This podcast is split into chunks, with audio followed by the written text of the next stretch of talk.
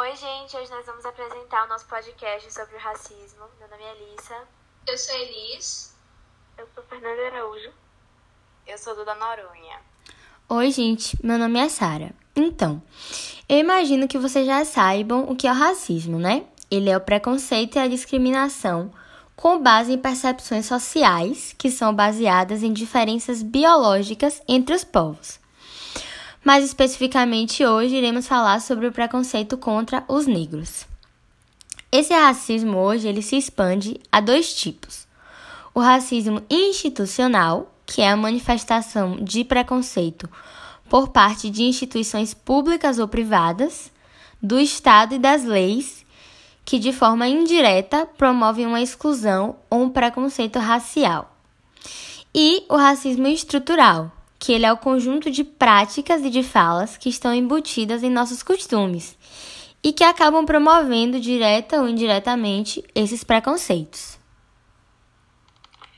E para entendermos um pouco sobre o racismo no Brasil, temos que voltar um pouco na história, fazendo alusão usando o período da história marcado pelo racismo, como a escravidão, que foi uma forma de relação social de produção adotada de uma forma geral desde o período colonial até pouco antes do final do Império, e é marcada pela exploração da mão de obra de negros trazidos da África e transformado pelos europeus colonizadores sua abolição ocorreu em 13 de maio de 1989, com a assinatura da princesa Isabel.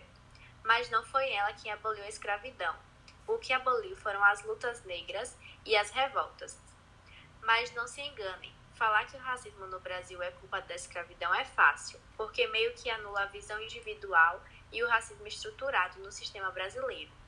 Porém, pode-se dizer-se que se ele faz parte sim de um contexto que envolve a escravidão.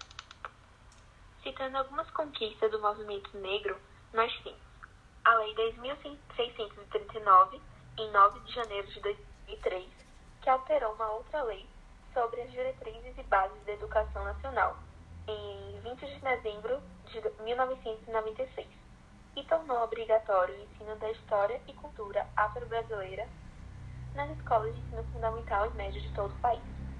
Também temos a criação do Dia da Consciência Negra, em 20 de novembro, com outra lei que inclui a comemoração do Dia da Consciência Negra do calendário escolar, trazendo a discussão da história e da cultura afro-brasileira.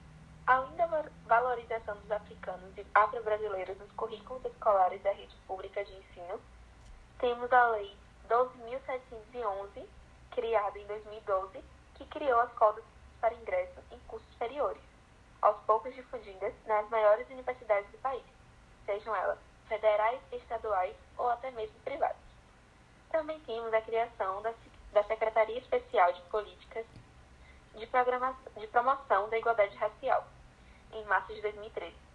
Diversas ações afirmativas de combate à discriminação racial por meio de transformações culturais e políticas de representatividade.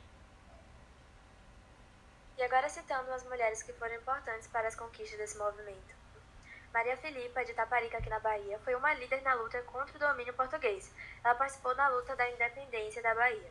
E também tem a história lendária, onde ela usou galhos de canção para dar uma surra nos vigias portugueses.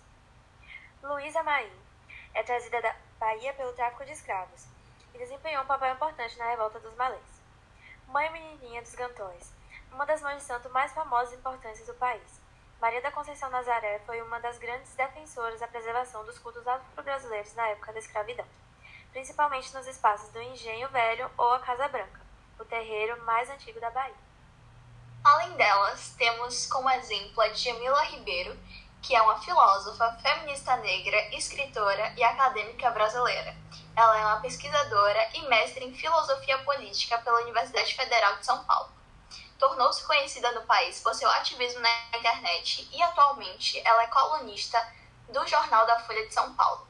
Aproveitando desse gancho das mulheres que foram importantes nas conquistas negras, um assunto muito bom de discutir é o racismo dentro do movimento feminista.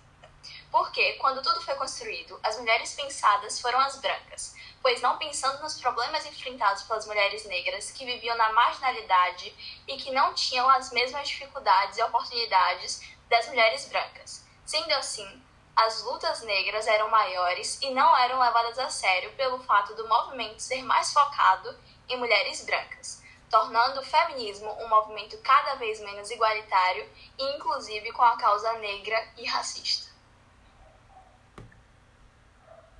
Temos como fontes de conhecimento as séries, e temos como exemplo A Vida e a História de Madame, Olhos que Condenam, Orange is the New Black, Todo Mundo Odeia o Chris e Um Maluco no Pedaço.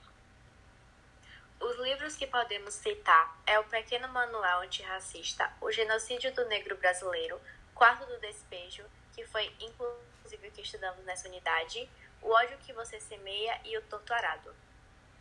E também tem as contas no Instagram, Grow Up ATNT e Quebrando o Tabu. Então, gente, esse foi o nosso podcast sobre o racismo. Obrigada por terem nos assistido e por o tempo de vocês. É isso. Tchau, gente. Obrigada. Tchau, gente. Obrigada. Tchau, tchau. Tchau, gente.